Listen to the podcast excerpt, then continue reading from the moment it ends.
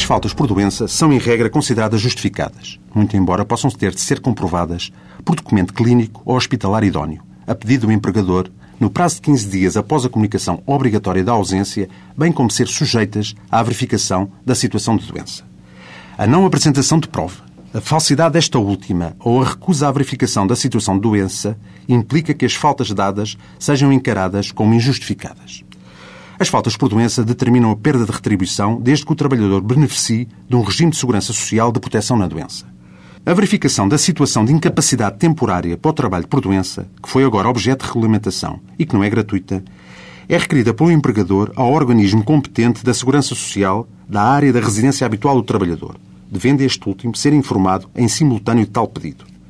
A Comissão de Verificação de Incapacidade Temporária, CEVIT, tem de, no prazo de 48 horas, convocar o trabalhador para se apresentar perante ela nos três dias úteis seguintes, com as obrigações e comunicações legalmente previstas e comunicar essa convocação ao empregador.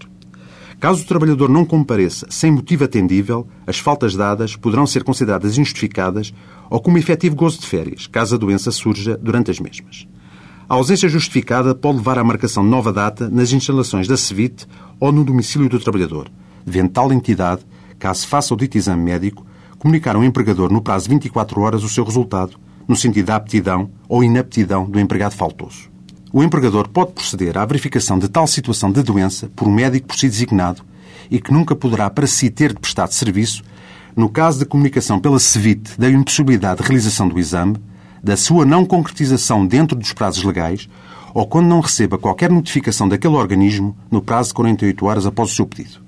Em caso de divergências entre o resultado de tal verificação e o atestado médico apresentado pelo trabalhador, pode qualquer dos interessados requerer aos serviços da Segurança Social da área da residência habitual do trabalhador a intervenção da Comissão de Reavaliação, que será formada por dois ou três médicos, consoante haja ou não designação pelas partes do seu clínico, deverá atuar no prazo de oito dias e comunicar o resultado ao empregador e ao visado.